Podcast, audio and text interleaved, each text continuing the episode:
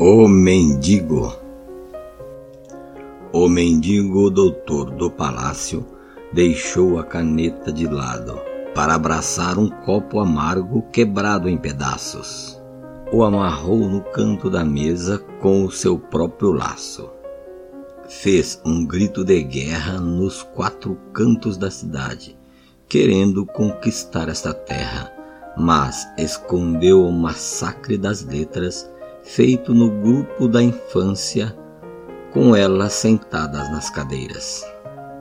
Disse com a voz rouca, segurando um grande megafone, para que um prédio inteiro, se a metade vem de longe, e não se sabe se fica ou se volta de bonde. Então convocou sua base para uma reunião de urgência. Espalhem para todos os estados que será arrancado quase tudo e poderá ficar a metade.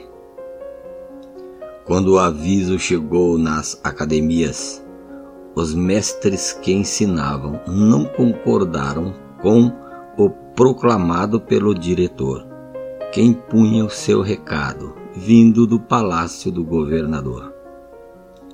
Os alunos se amontoaram em dezenas e depois centenas fizeram suas exigências para o inquiridor.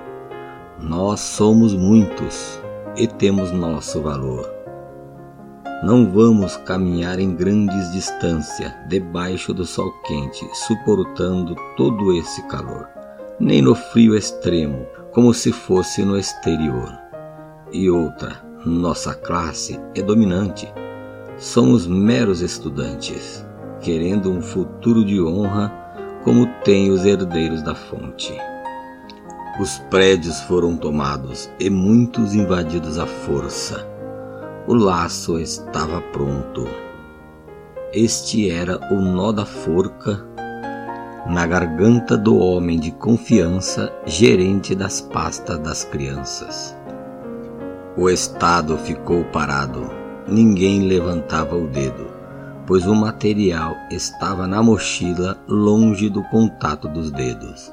Lixa, lixa, lixa, lixa o administrador, que quer nos dividir por um decreto com a alma de governador, e não vamos ficar quietos.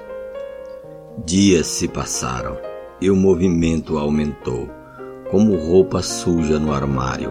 Cada um fazia sua parte e nas noites de solidão eram alimentados com amor pela fiel população.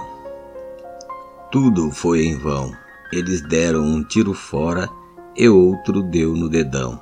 Saíram correndo desenfreados, pois foram aniquilados pelos menores mais respeitados.